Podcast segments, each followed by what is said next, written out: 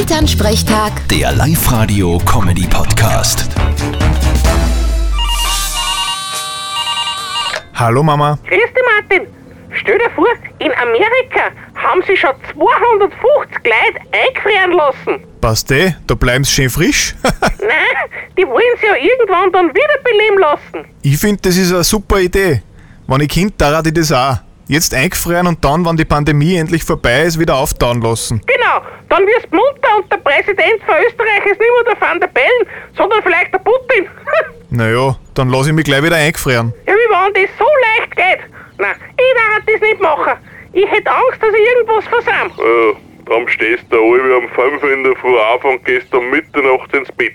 Es könnte ja irgendwer irgendeine Nachricht mit dem neuesten Gerücht in der Gemeinde schreiben. Ja, aber du im Gegensatz dazu, du verschlafst alles. Investigative Recherche heißt es bei uns in den Medien. Oder wie man am Land sagt, Stammtisch. Ja, wir wollen's es nicht neugierig waren. Natürlich nicht. Vierte Mama. Ja, ja, bitte Martin.